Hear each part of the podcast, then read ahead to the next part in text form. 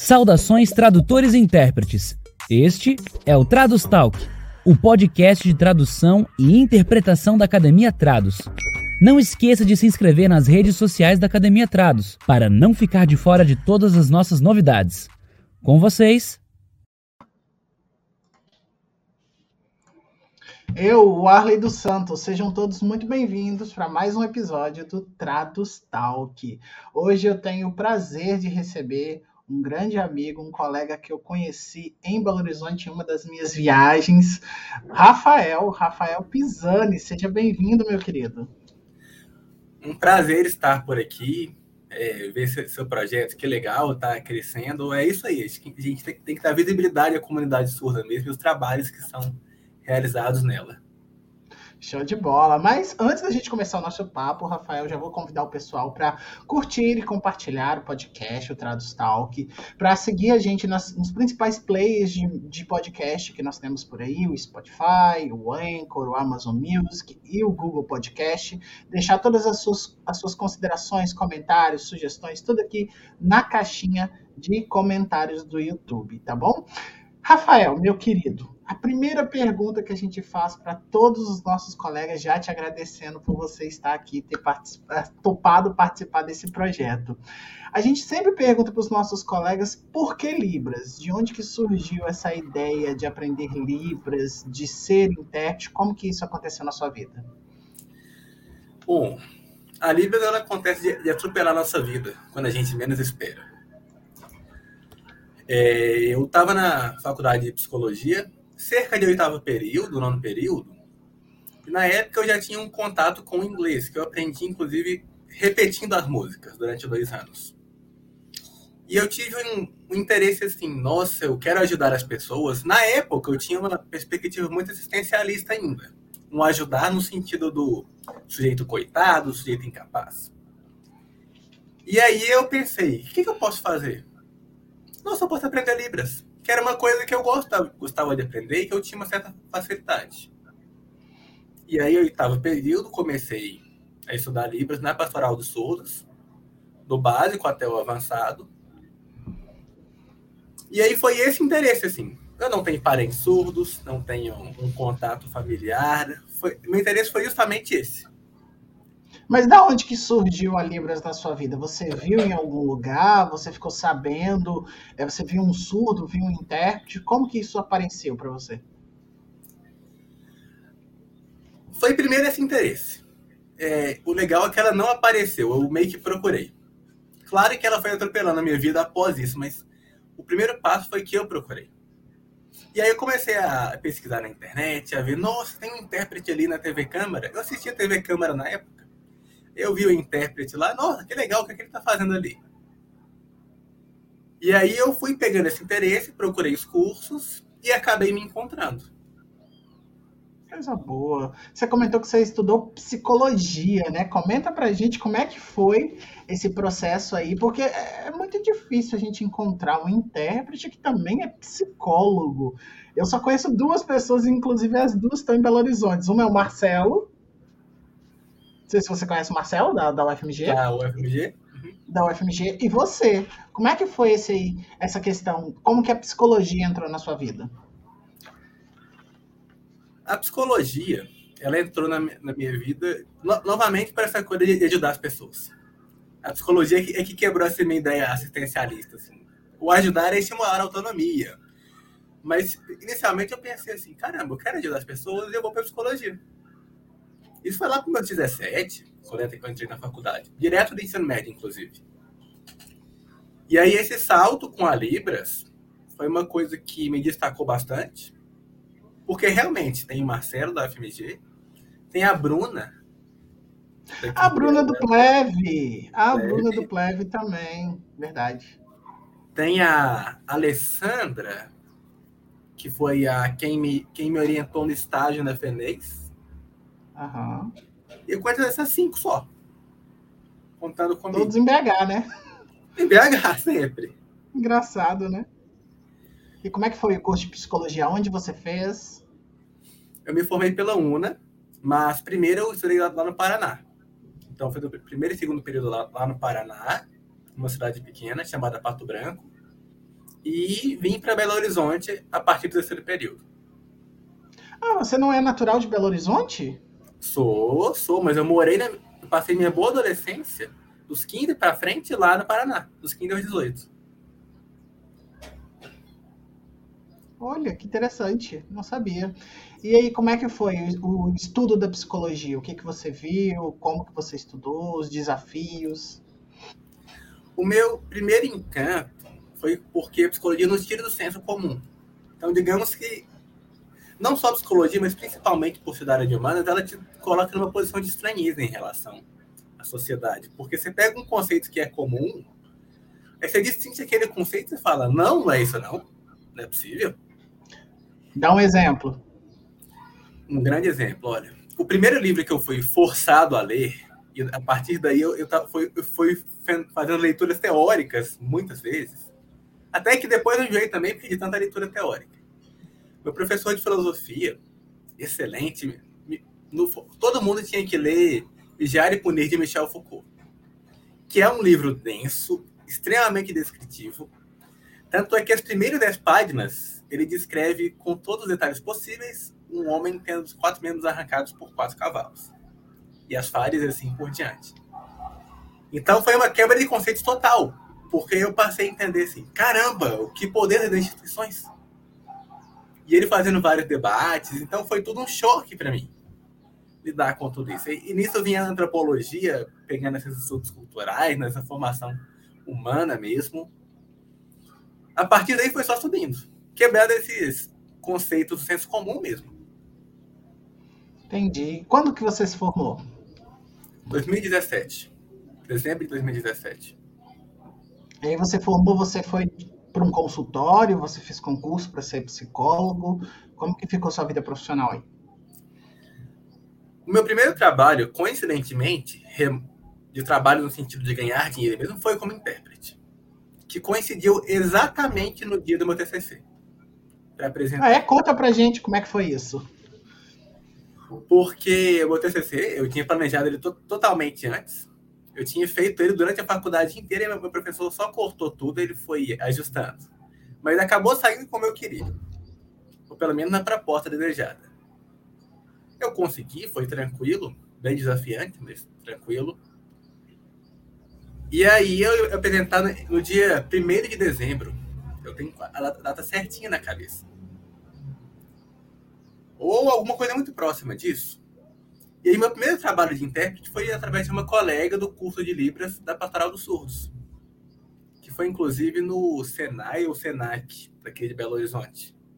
Ela chegou assim: Rafael, você é bom, você gosta, você quer trabalhar lá? É remunerado e tal. Eu falei: eu, eu quero, mas sabe quando você vai naquele que é assim: caraca, eu sou capaz? Ansiedade subindo a 10 mil graus possíveis. E, mas eu fui na impulsividade sabendo que eu era capaz. Mas ainda assim, poxa, como é que eu vou fazer? Porque foi realmente desafiante. E eu lembro até hoje, assim, a gente, na primeira vez a gente vai todo formalzinho, toda aquela coisa achando que tem todo um status que, infelizmente ou felizmente não tá aí.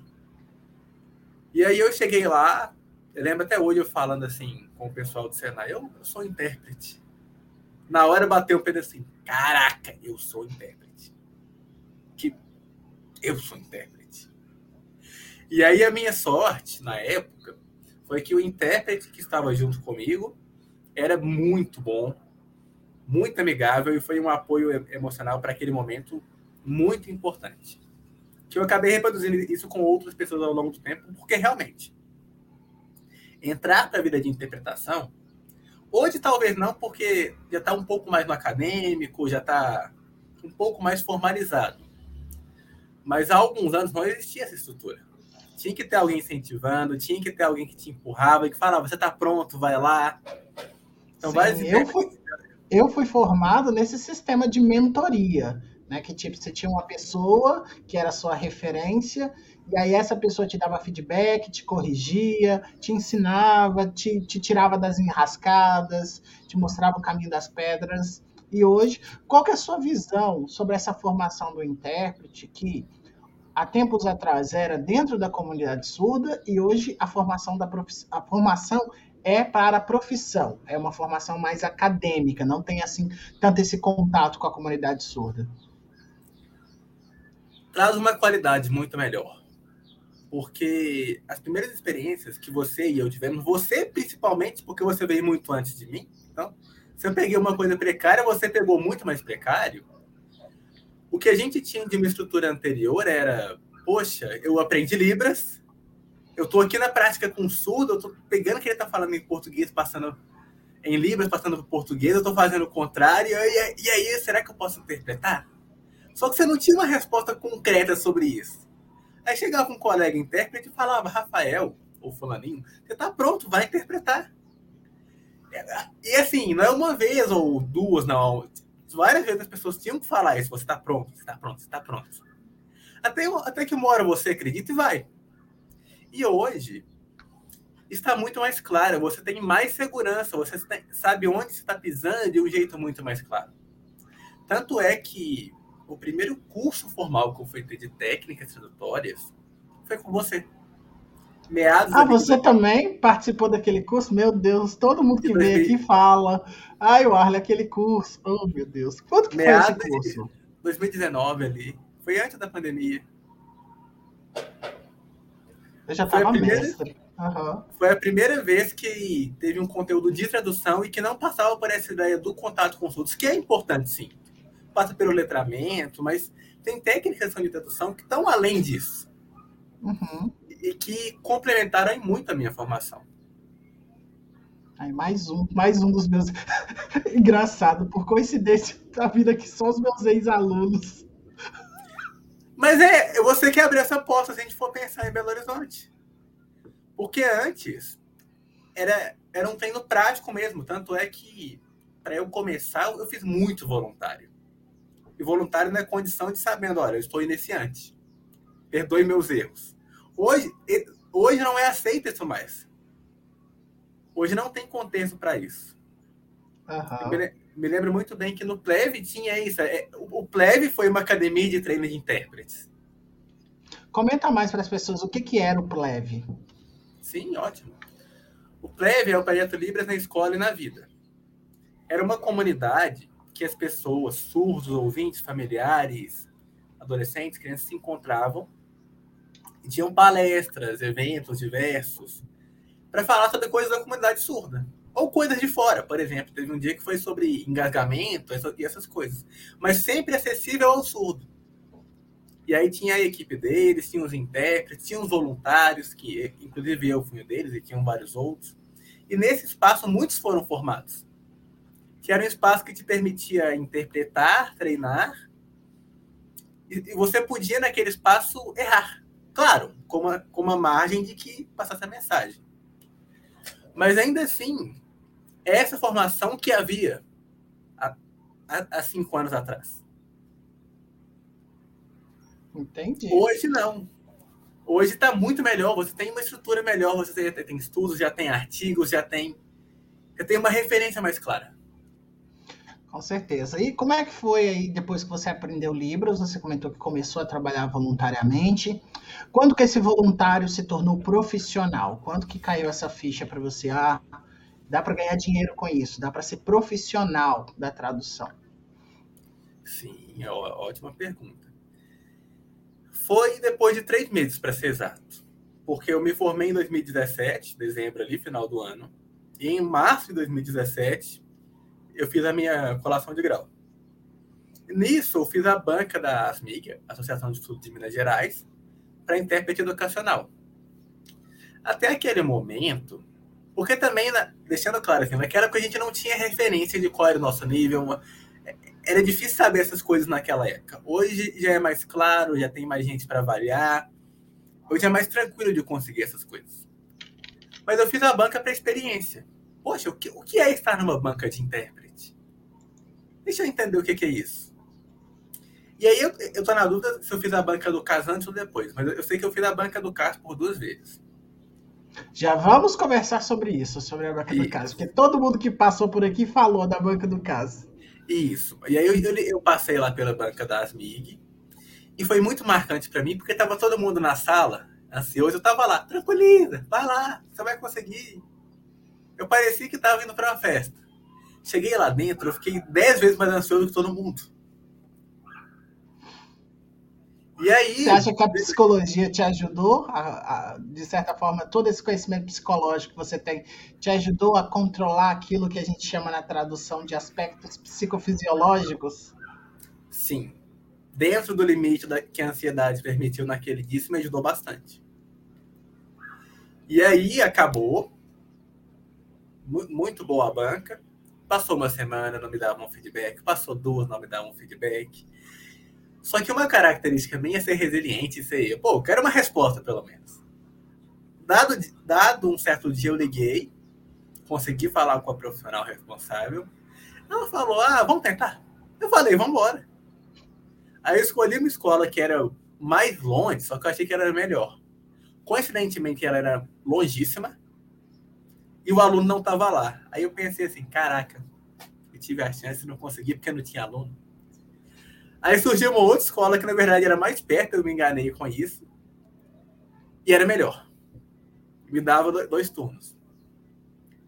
E foi aí que eu comecei a trabalhar realmente profissionalmente. Até aí eu estava muito focado em escola. Eu comecei a ir para eventos mesmo no ano de 2019 e assim por diante. Porque realmente dois turnos escolares você também não dá conta de fazer muita coisa. Sim. Comenta só com um pouco mais de detalhes como é que foi essa banca da ASMIG, da Associação de, de Surdos de Minas Gerais. Foi o processo normal que se espera de uma banca, que é a parte da Libras Português, Português Libras. Na época foi uma história infantil e, e uma aula de geografia para passar para Libras. E tinha uma sessão de perguntas após mandar o certificado, o currículo. Eles, aí eles perguntavam e a gente tinha que responder. Aham. É, uma banca típica, né? E a, e a banca do CAS? Você comentou que passou pela banca do CAS também. Como é que foi essa experiência de passar por essa temida banca? É, a primeira vez eu fiz, na mesma intenção que eu fiz com a Asmig, que eu vou entender o que é uma banca. Sinceramente, foi extremamente confusa a primeira porque eu não estava tão habituado, e aliás, eu estava entrando no avançado da Libras assim. E e como que funcionou a banca? Tinham várias pessoas, então era, era como se fosse final do ano e todo mundo deixa para a última. Então estava concentradíssimo todo mundo que deixou para a última, última vez. E aí foi confuso, principalmente a parte de interpretação do surdo. Por que, que foi confuso? Porque o correto, e, e, com o tempo a gente aprende isso com a prática, e hoje as pessoas que estão na faculdade, que têm essa formação, pegam isso mais fácil. Mas a gente tem que ignorar o que os colegas estão falando. Porque é uma fila. E aí a história vai continuando. Só que para a primeira viagem, ou para quem não está muito experiente, isso é muito difícil. E você fica muito confuso. E aí eu tava em uma certa, certa, etapa da fila que eu me lembro muito bem que a história chegou errada no final. Tipo telefone sem fio. É. A história chegou errada no final. Então foi bem.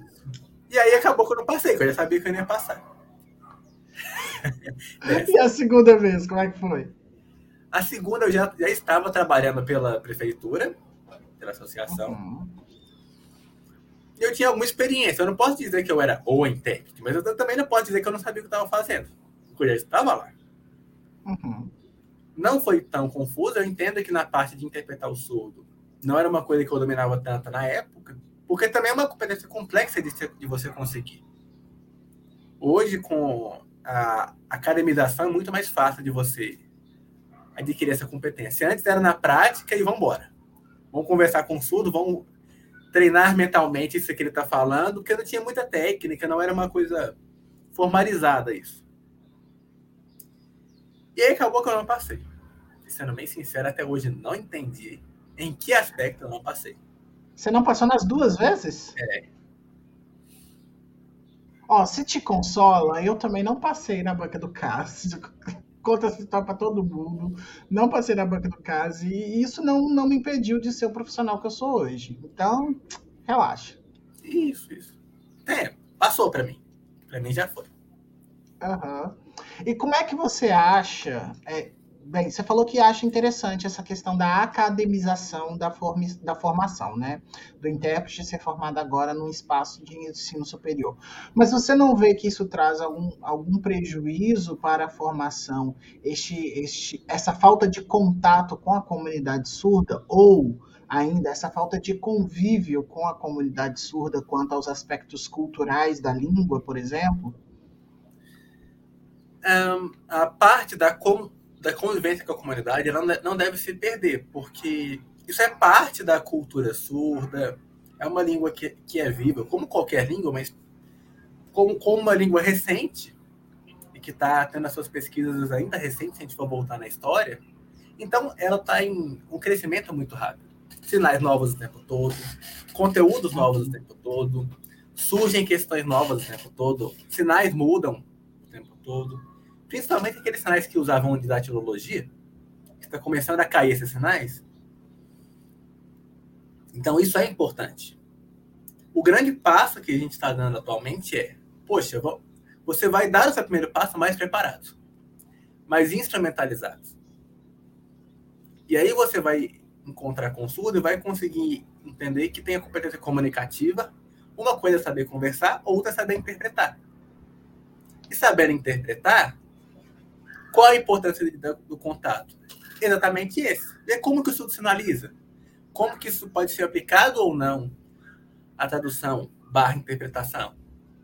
E assim por diante. Então, é um aspecto muito importante, mas é, estar na academia é ter instrumentos. Sim, com certeza. Com certeza. E tu pensa em fazer letras libras, ou você está fazendo letras libras, ou vai fazer letras libras? Eu me formei na pós pela Uninter de Tradução, Interpretação e Docência em Libras. Uhum.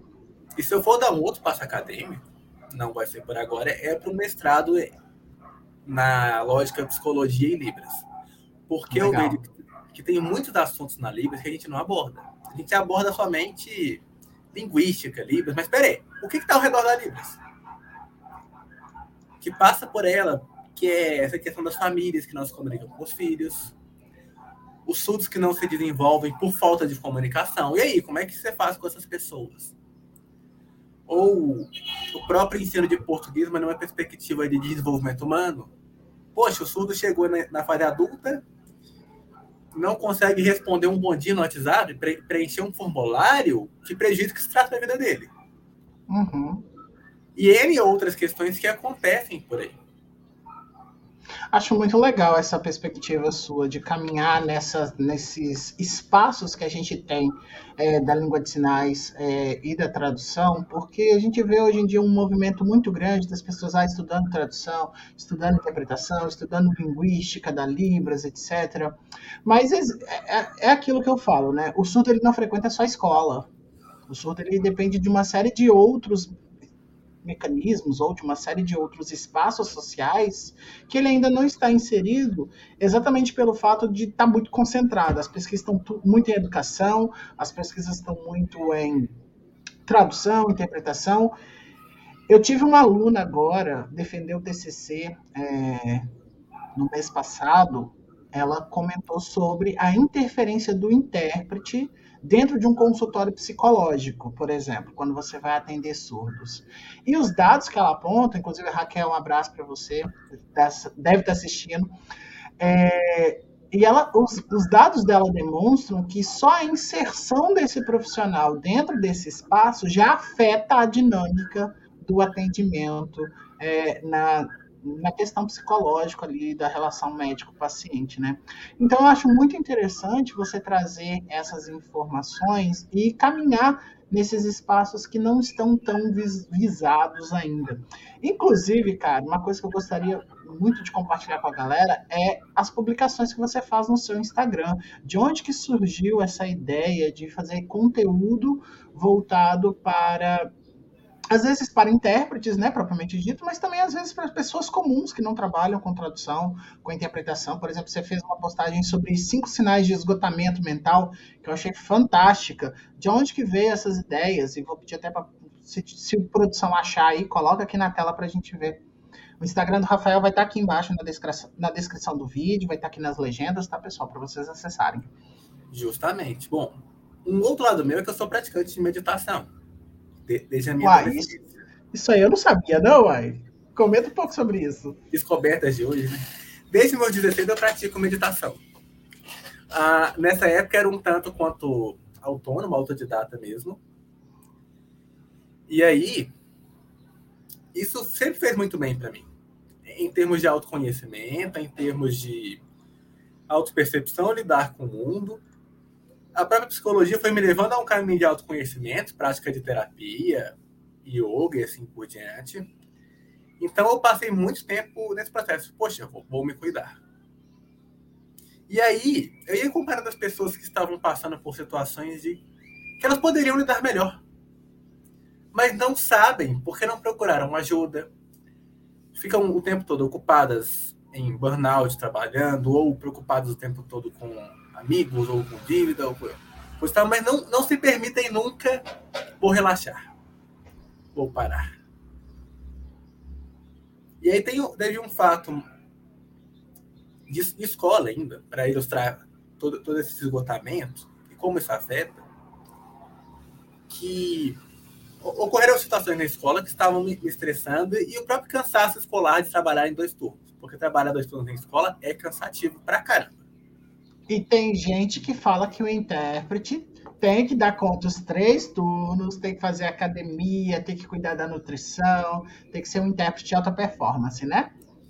E aí chegou uma época que eu estava me forçando tanto e eu fui percebendo sinais pequenos que eu não deixei crescer. Eu botava uma caneta aqui, eu esquecia. Eu botava um negócio, sei lá, um estojo em cima, eu esquecia. Quando eu ia esquecendo tudo em qualquer lugar, a minha sorte era que todo mundo na escola era honesto e nada sumia do lugar. Mas eu fazia as coisas tão automáticas devido ao cansaço que eu fui só perdendo atenção. Isso chegava em casa, isso afetava outros espaços. E aí eu falei, pera, não, eu tenho que corrigir isso. Isso tá errado. Eu só consegui fazer isso porque eu já me cuidava. Se eu não me cuidasse, eu ia provavelmente cair no burnout.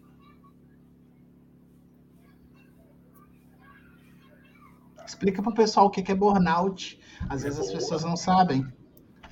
O burnout é um estresse frequentemente associado ao trabalho. Que aí é uma pressão, é, é carga horária constante, é prazos constantes, e você nunca pode parar para descansar frequentemente ao trabalho, porque ele se dá geralmente pelo trabalho, mas não só. Você pode ter burnout por outras causas. Mas boa parte é por trabalho mesmo.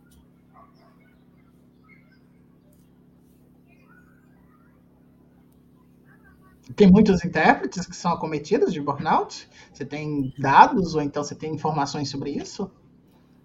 Muito provável, apesar que, que eu nunca vi uma, uma pesquisa sobre. Obrigado pela sugestão. Quem sabe é um assunto de. Uai, já está aqui lançado o convite. Vamos escrever sobre isso. Porque não sei se você sabe, eu sou viciado em trabalho, né? E aí eu acho muito interessante a gente ter dados para isso, para demonstrar exatamente é, como que está a saúde mental. Várias pessoas passaram por aqui, é, tipo a Camila, que foi um dos nossos primeiros episódios, ela comentou, ela é intérprete da UFSC, é, do estresse que é trabalhar na universidade, estar em contato com pessoas que são, para os outros, celebridades, mas para a gente, pessoas comuns, é, alunos comuns, professores comuns, mas são tidos como celebridades, então isso, isso acarreta um estresse muito grande na hora de realizar é, processos tradutórios e interpretativos para essas pessoas. Então, tá lançado aqui o convite. Rafael, bora escrever sobre isso? Olha, eu tenho vários assuntos para escrever. Vou soltar uma lista que eu anotei nesse tra... nos meus tempos recentes, assim. Não, que são esse, temas assim. Esse em específico a gente vai escrever junto. Tá lançado o convite. Vamos escrever junto e lançar aí numa revista para que a gente possa debater isso em um ambiente teórico, né? Você entra com a contribuição da psicologia e eu entro com a contribuição dos estudos da tradução. Bora! nessa aventura minha da, na FENES, eu tenho lidado com diversos surdos em condições muito diferentes. Dos que estão com formação, que têm estrutura. E vários temas surgiram para mim, assim, de um possível mestrado, uma possível, um possível artigo, por que não? Vamos, ser, vamos no simples também, tem que ser um mestrado que dura anos. Sim. Uma, uma hipótese que eu criei, e aí, claro, tem que ser imensamente pesquisada, é crianças com síndrome de Down. Por que não tentar ensinar Libras e parar, e parar de bater na força do português o tempo todo? Porque elas se expressam. Desenvolvendo livro, desenvolve pensamento, então é o aprendizado. Por que forçar uma, uma fala mecânica? Claro que isso passa por barreiras culturais, por uma série de barreiras. Mas por que não? Uma hipótese a ser testada em algum momento. Verdade. Dá, dá um artigo bem interessante. Se não me engano, eu vi alguém pesquisando sobre o ensino de Libras para crianças com TEA, o, transtorno do espectro autista e tendo resultados positivos. Acho que vale a pesquisa. Né? Uma outra coisa que eu tenho bastante curiosidade de pesquisar é o sinal de trauma na comunidade surda. Porque eu vejo o uso dele num contexto muito interessante. Porque no, no português, o trauma para nós é uma coisa extremamente séria. No sentido assim, fui sequestrado, fiquei com trauma de carro, porque eu fui sequestrado, fiquei no carro. Fui uhum. assaltado, fiquei com trauma de passar naquela rua. Eu apanhava do meu pai todo dia, eu fiquei com trauma por, porque eu apanhava. E eu vejo o conceito de trauma, o sinal de trauma usado para coisas do tipo: fui demitido, não quero voltar mais aqui. Brigaram comigo, isso me gerou um trauma. Fulano não comunica, isso me gerou um trauma. A família não comunica, isso gerou um trauma. É tipo uma banalização do conceito, né? Ou talvez é tão grave, porque a gente não vê o, ou talvez é tão impactante que gera um trauma real. Das duas, uma. Ou, ou, ou em outras hipóteses, vai saber. Engraçado. Mas não é o nosso uso. Engraçado, é, isso está dentro da semântica, né? Quando a gente vai estudar a semântica da língua de sinais, a gente vê essas questões. E aí temos um âmbito linguístico muito interessante, o uso do sinal trauma. Gente, nós vamos sair daqui com vários projetos, hein? os, os aspectos semânticos do sinal trauma e suas, e suas discrepâncias ou seus múltiplos usos ou uma investigação etimológica. Nossa, dá para fazer muita coisa. Interessante, nunca tinha pensado nisso. Porque sempre eu falo com o pessoal, é, o intérprete, quando ele está na direção inversa de Libras de português para Libras, ele não tem feedback automático, ele precisa de um terceiro. Ou seja, eu não tenho condições de avaliar a minha produção enquanto eu mesmo estou produzindo.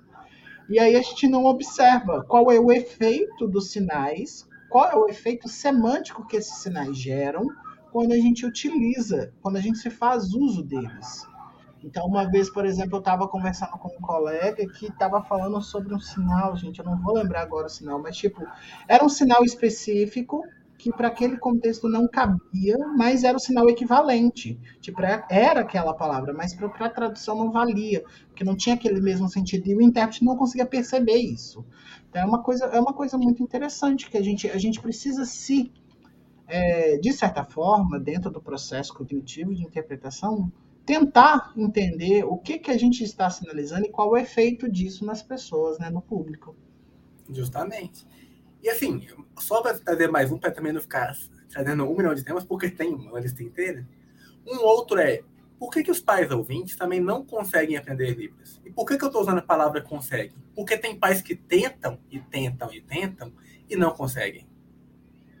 Interessante. E aí, e aí eu vi um relato que a mãe dizendo que tentou por vários anos e não conseguiu. Aí eu perguntei eventualmente, tá, mas qual foi a sua grande barreira? E ela me respondeu uma coisa que eu achei muito chocante. Ela fez um curso de Libras e o surdo a recriminou porque ela errou o sinal. Daí ela achou que não podia errar. Aí eu pensei, caraca! Isso bloqueou todo, aprendizado, todo aprendizado dela. Cara, isso eu... dá uma mega pesquisa. Nossa. E eu só falei com ela, olha só, para, calma. Vai com Vamos começar com palavras simples. O importante é você comunicar com seu filho. A frase, Você não é intérprete para ficar preocupando com gramática, não. E a partir daí, ela começou a desenvolver de, um, de uma. A partir de onde ela estava, não chegou a ser fluente nem nada, mas do zero ela chegou para algum nível que ela conseguia ter alguma conversa com o filho dela. Ou, ou a tentar, pelo menos. E aí a gente pensa, que barreiras que são essas então?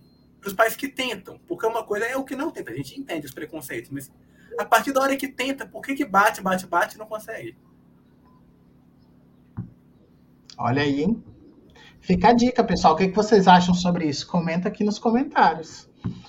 Interessantíssimo, Rafael. Todos esses temas que você traz são temas extremamente pertinentes. Eu acho que você tem aí um futuro mestrado muito produtivo. Vai ser difícil recortar, né? Escolher um para fazer. Quando a gente tem muita coisa assim, a gente quer fazer tudo do nada mas achei bem interessante. Voltando um pouco à questão do seu Instagram, da onde que surgem as ideias para fazer as postagens? Porque tem coisas lá que são muito interessantes, voltadas para nós, intérpretes.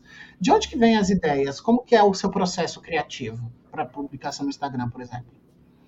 Eu pensei em aspectos da saúde mental mesmo, aspectos cotidianos. Porque a saúde mental está em pequenas coisas ela, ela não tá na grande coisa, não. Ela tá de perceber, caramba, eu vou dormir, mas eu demoro para dormir. Só que você vai entender quando você vai deitar na cama, você deita com o telefone. Aí seu cérebro vai, seu corpo, você vai associar que cama é igual ao lugar de mexer no telefone, não é lugar de dormir. Uhum. Pequeno, olha só, olha que pequenininho. E aí, aí a dica que eu daria nesse contexto é, poxa, larga o telefone, põe ele para despertar, deixa num cantinho, não mexe no telefone, pode deitar. Saúde mental está nos detalhes. Qualidade de vida está nos detalhes. Não está nas grandes coisas. É um quebra-cabeça que você monta. Você acha que.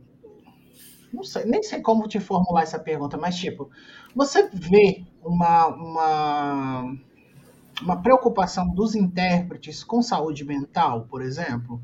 Porque é um assunto que eu particularmente nunca vi ninguém comentando sobre a saúde mental do intérprete.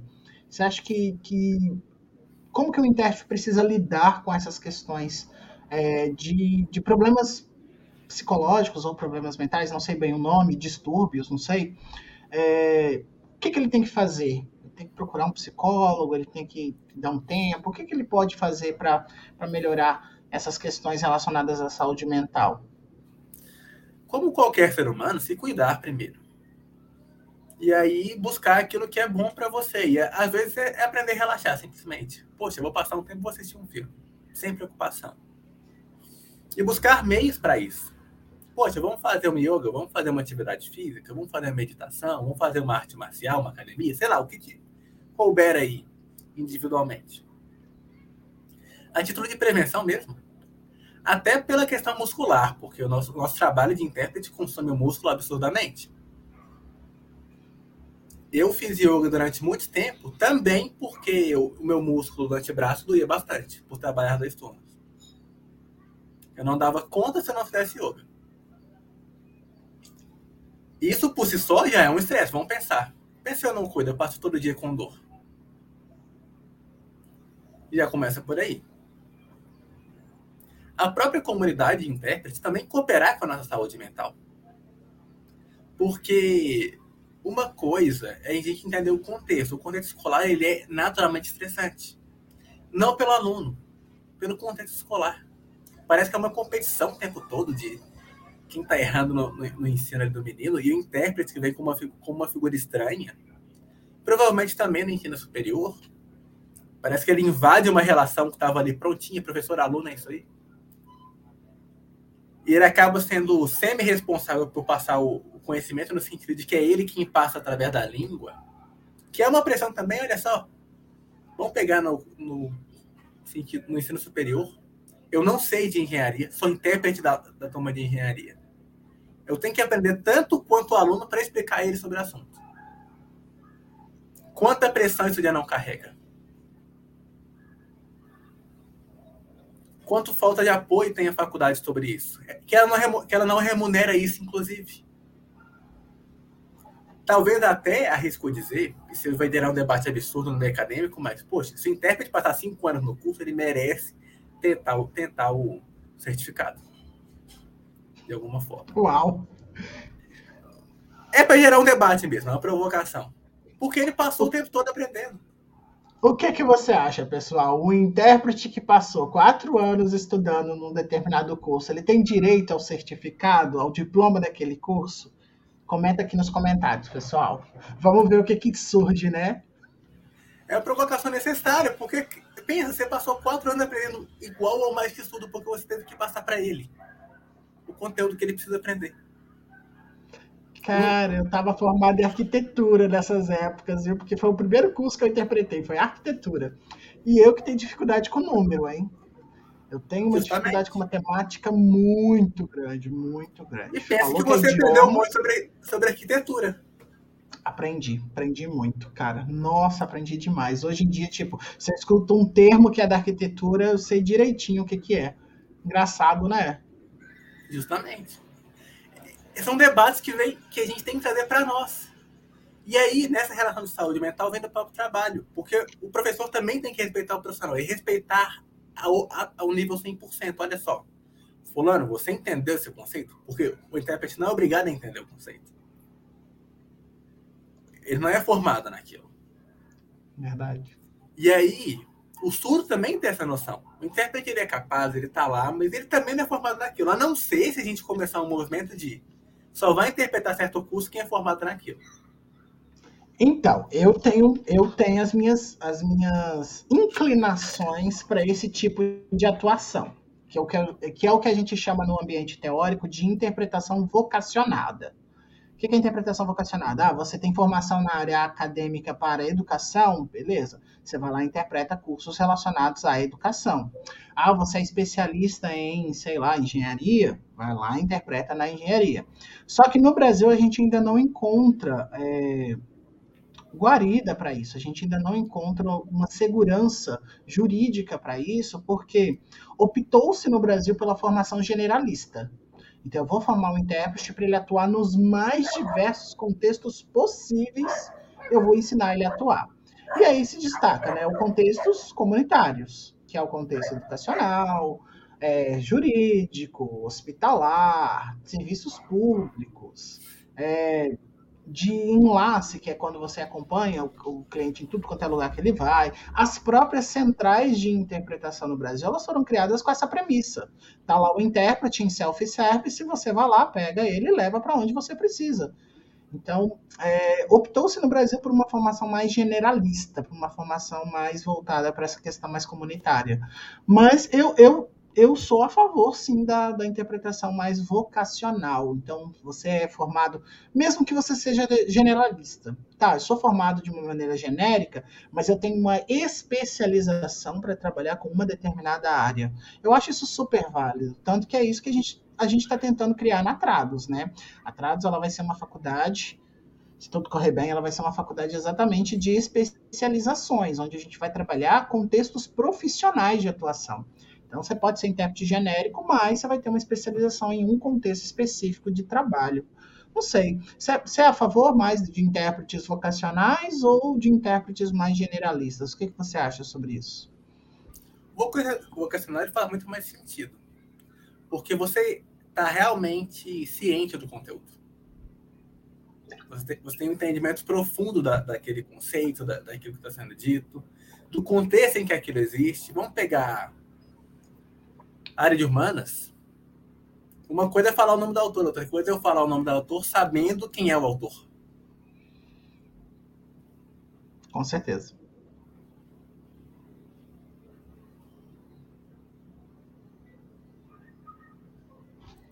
Justamente, acho que passa muito por isso. Então vamos para o vocacionado, acho que ele é o mais ideal, apesar de não ser realista, infelizmente. É, para nossa realidade, como eu falei, o Brasil fez uma opção, né? A gente optou por generalista. E quando eu falo opção, é tipo, os professores que criaram os cursos de letras libras no Brasil fizeram essa escolha. Então eu acho que vai ser um pouco difícil desconstruir essa ideia que já é uma ideia muito vivenciada na Europa. Na Europa você vê uma formação extremamente vocacionada. Então, se você é intérprete da educação, você não vai trabalhar na saúde, você não vai trabalhar em outro lugar que não seja educação, não seja escola. É muito interessante, é uma discussão, acho que, que a gente vai precisar fazer durante muito, muito tempo com os intérpretes, muito, muito tempo com a comunidade surda também, né?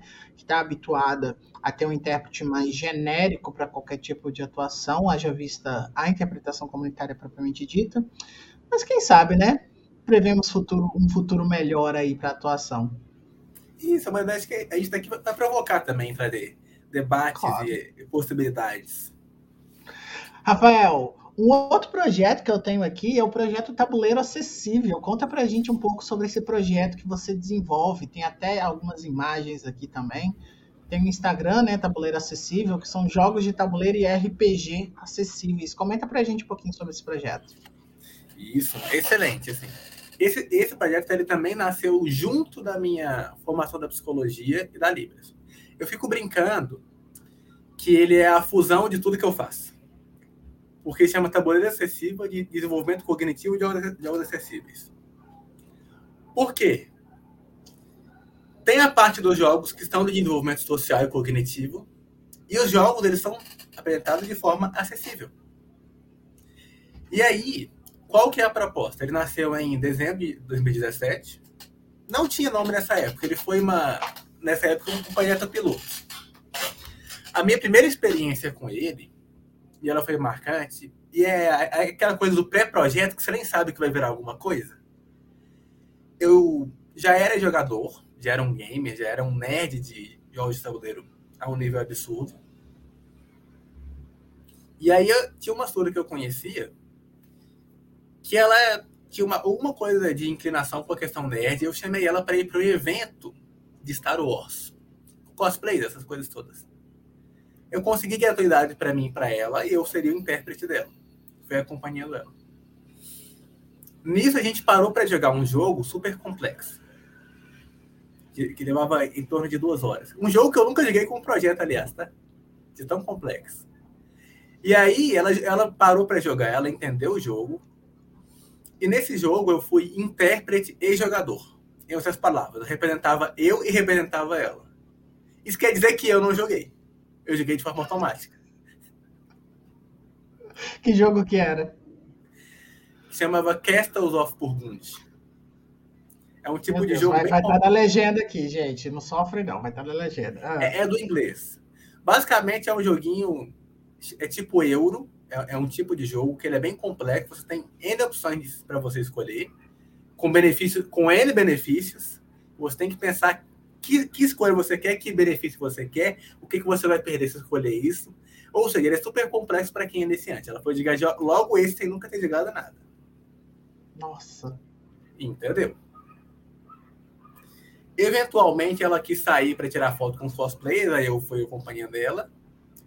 Daí eu, eu realizei a primeira oficina no Espaço de Conhecimento aqui em Belo Horizonte, em 2017. Não tinha nome ainda mas já tinha uma equipe de voluntários junto ali. E a partir daí, no outro, né, eu já criei como nome, que foi Tabuleiro Acessível. Aí eu fui agregando parceiros, voluntários. 2019 a gente começou a ter rede social.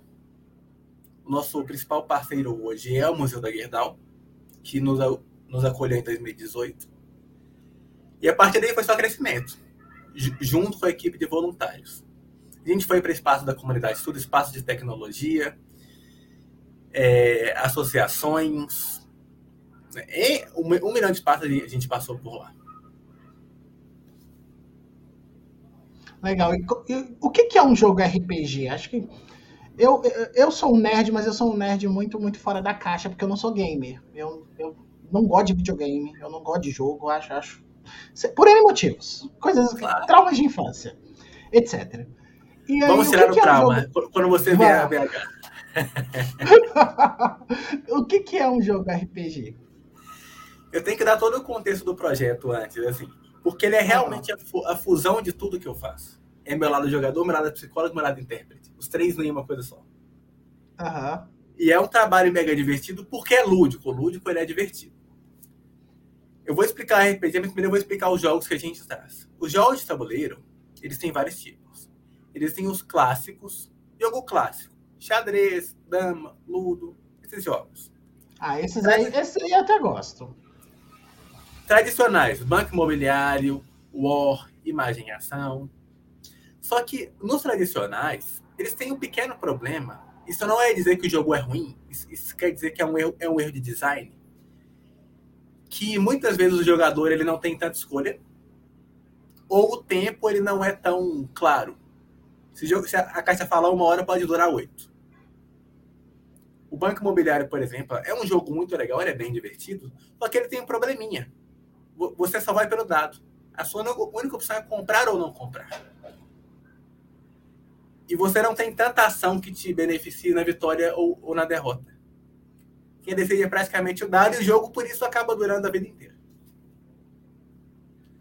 Não é um jogo ruim, eu estou falando do aspecto técnico do design do jogo.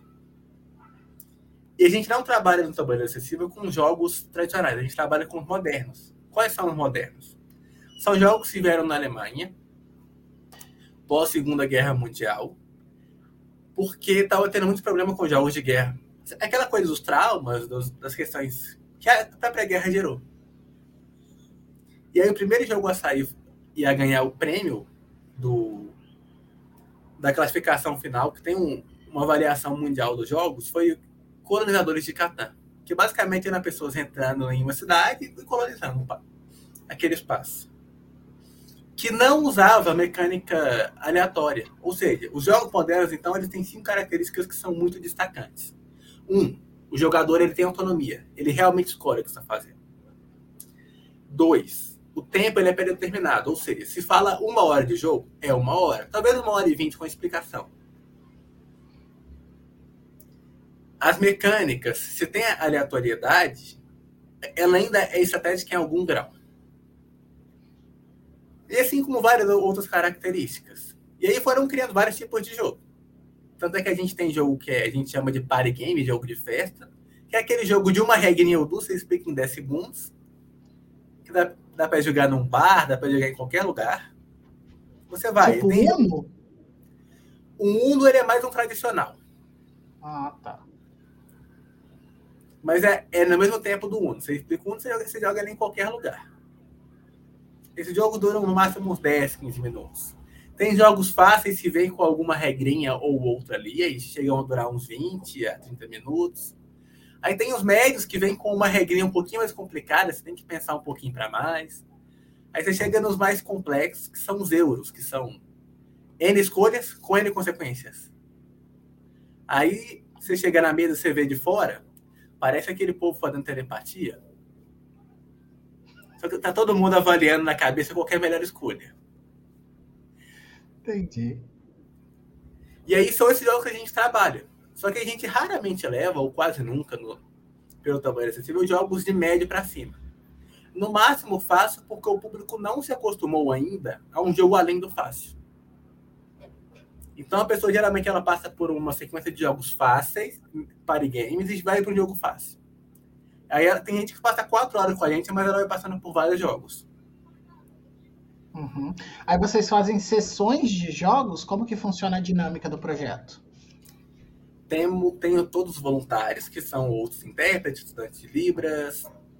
Tínhamos uma surda, a gente está tentando conseguir um outro surdo para o projeto. E aí a gente abre as oficinas com X meses. Via de regra são quatro mesas, quatro cadeiras cada uma. 16 pessoas. Cada instrutor de jogos fica ali por uma ou duas mesas, aí depende muito da organização, mas idealmente um por um. Quando a pessoa ela sabe Libras, ok, ela dá conta sozinha. Tem casos que a gente vai com um instrutor explicando em português, e o intérprete vai interpreta aquilo que está dizendo. Uhum. E agora a gente está tendo formações para todo mundo conseguir explicar isso diretamente em Libras. Mas geralmente fica nessa dinâmica. E o, o grande X da, da questão, por mais simplório que pareça, eu acho que o truque está no simples mesmo. Porque o simples dá o essencial, é a equidade. Vai chegar você, ouvinte, vai chegar um, um surdo na oficina, o surdo ele vai ter o mesmo acesso. Ele vai jogar todos os jogos que o ouvinte pode jogar. E a seleção que a gente faz de jogos, ela é pensada para o surdo, que é, são jogos visuais e que não tem uso de português. Ou se tem, a gente pergunta, olha, em português na carta, tranquilo para você? Ele vai falar sim, vai falar não. Então essa equidade é que dá a mágica do processo.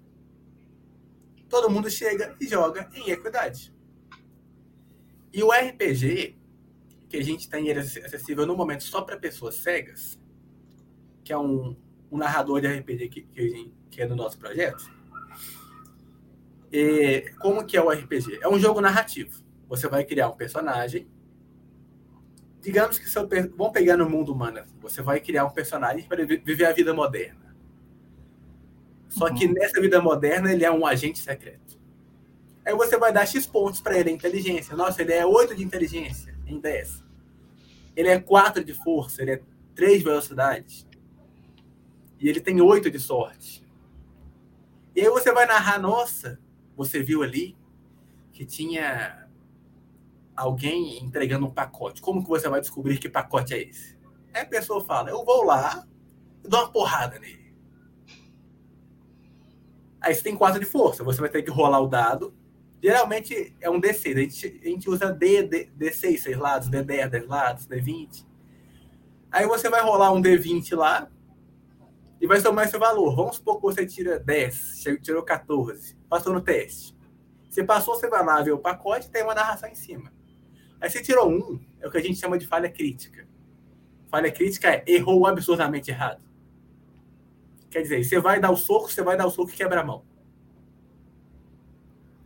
seu personagem viva com as consequências. Que legal, e assim cara. Vai, e assim vai seguindo as aventuras. Infelizmente, a gente não consegue fazer isso para os surdos ainda, porque é muito dinâmico.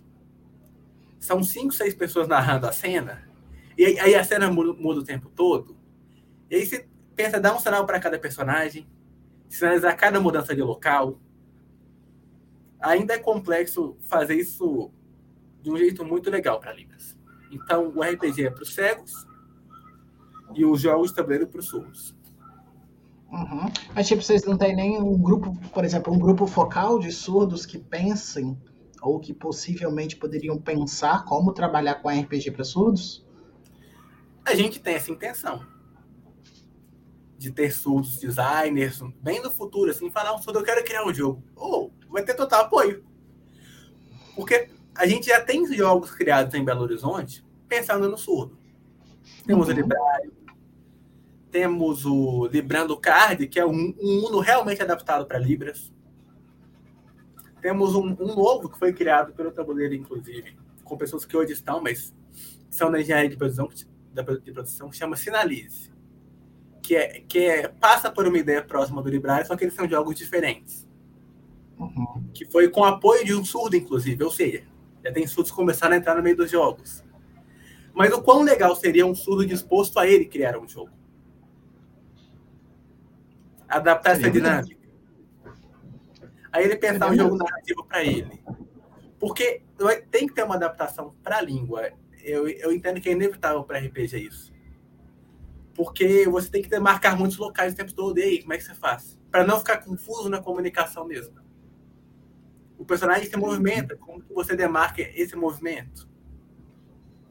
Legal. Se o pessoal quiser mais informações sobre esse, sobre esse projeto, tem as redes sociais, o pessoal vai estar aqui na descrição do vídeo também. Vocês estão vendo aí no Instagram, no Tabuleiro Acessível. Achei muito legal. Ah, vocês fizeram alguma coisa online por causa da pandemia? Sim, a gente fez bastante coisa online, inclusive. Sério? Tipo o quê? Fizemos lives pelo Instagram, fizemos é, lives de uns com Sesc sobre acessibilidade, uhum. diversidade. Ah, esses aqui são alguns dos jogos? Isso, eu vou dar uma explicadinha sobre eles. Esse sustentabilidade, ele é um jogo mais fácil, ele é um jogo cooperativo, que quer dizer que todos ganham ou todos perdem. A temática dele é ou a gente limpa o planeta de lixo, de todas as impurezas que, que a humanidade produz, ou o planeta morre. E aí exige comunicação em equipe, exige trabalho em equipe. Ô, fulaninho, deve fazer isso aqui, eu tenho que fazer isso aqui. Então é, é de uma complexidade bem divertida. E ele é bem fácil de entender. Bem atual, né? Bem atual. O Saboteiro ele é um jogo nível fácil ali, é um jogo que a gente chama de semi-cooperativo. O que quer dizer isso? É um jogo que um ganha, ou pelo menos um ou mais, só que tem uma competição. São dois times, via de regra. Um quer encontrar o ouro, que vai colocando os caminhos, e o outro não quer encontrar o ouro. Quer dizer que ele tem que esperar acabar as cartas. Na dinâmica do jogo, a gente precisa encontrar quem é o sabotador e quem é o minerador. Como que a gente descobre isso? Pela forma que as cartas são colocadas. Às vezes o caminho estava retinho para chegar no ouro, chega alguém faz uma curva. Aí a curva vai dar uma voltinha inteira. Sabotador. Justamente. Tem outra aqui. Kisama. O Kisama ele é um jogo médio, então ele ainda não, ele ainda não viu mesa, que é um termo que a gente usa nos jogos. Se alguém algum algum tiver disposto, é, aí tem que ser uma coisa que a pessoa tem que agendar antes, porque é um jogo que leva uns, uns 20 minutos de explicação, mais uma hora e meia de jogo. Mas ele, ele retrata a escravidão. E, e aí tem vários personagens históricos, Dom Pedro, Dom Pedro, a Princesa Isabel, e assim por diante. E aí ganha quem cumpre seu objetivo. Por exemplo, a Princesa Isabel, ela quer libertar X escravos. Aí tem o caçador de escravos que ele quer aprender X escravos. Você tem que cumprir um, um, objetivo de alguém, sendo que o escravo, que é chamado aí de capoeira, uma tentativa de corrigir a história, uhum. Ele vai sendo movido o tempo todo ali. Que fala bem da história, né? Ele é uma coisa que se move sem tanta vontade. Com certeza. Quem foi? Esse Quem Foi é um jogo infantil. Esse é um jogo party game. Tem vários animais na mão de todos os jogadores, são todos iguais na mão de cada um. Um animal fez cocô na rua. Temos que descobrir quem é o culpado. E aí tem, uma, tem toda uma dinâmica aí de reflexo para descobrir quem, quem é o animal culpado. Que legal, Rafael. Nossa, muito legal, viu? Esse projeto teu. Nossa, muito bacana mesmo. Eu acho que é, é, são, são projetos assim e a gente não vê muito circulação, né? A gente não vê, tipo, é, as pessoas falando sobre esse tipo de projeto. Então, acho que fica aqui o espaço, pessoal. Se você tiver algum tipo de projeto legal, quiser compartilhar, manda mensagem pra gente, podcast@academiatrados.com.br, para que a gente divulgue também iniciativas como essa. Nossa, cara, parabéns pelo projeto, um projeto muito legal. Muito fantástico. Quando eu for em BH, a gente, eu vou marcar contigo uma oficina de jogos. Eu quero participar desse negócio aí. Achei super legal. Rafael, a gente vai encaminhando para o nosso encerramento. Infelizmente, mas eu queria que você deixasse uma mensagem para a galera. Que conselho você daria para a galera?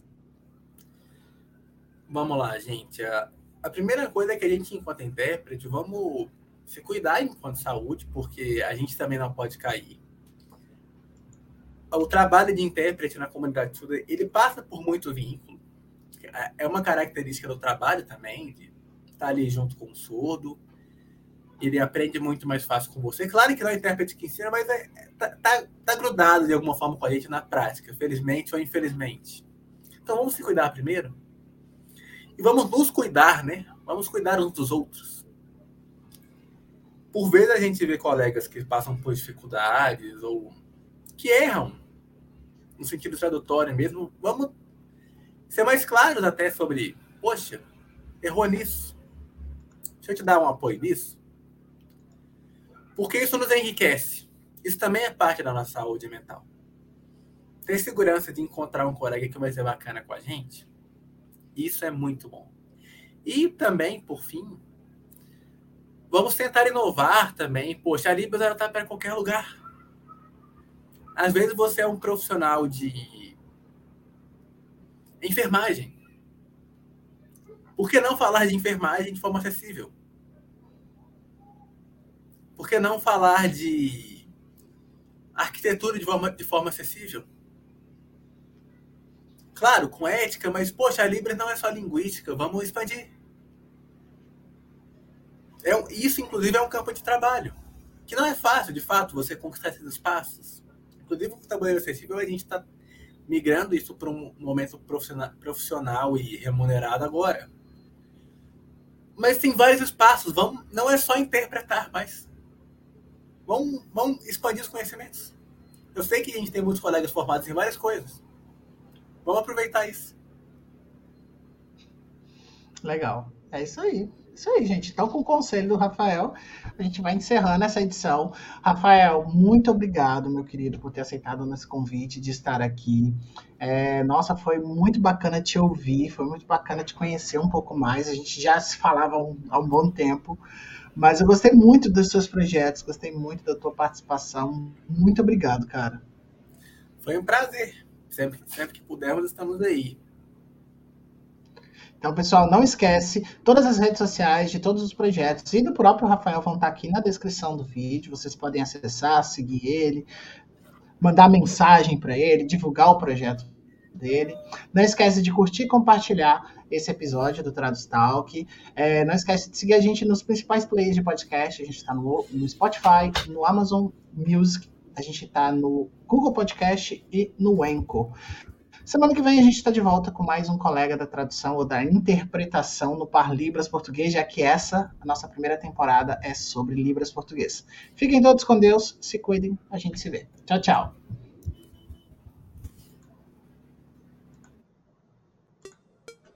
Este foi o Tradus Talk de hoje, o podcast de tradução e interpretação da Academia Trados. Não esqueça de se inscrever nas redes sociais da Academia Trados, para não ficar de fora de todas as nossas novidades. Sugestões e críticas você pode encaminhar para podcast@academiatrados.com.br. Até lá, lhe desejamos boas traduções e interpretações.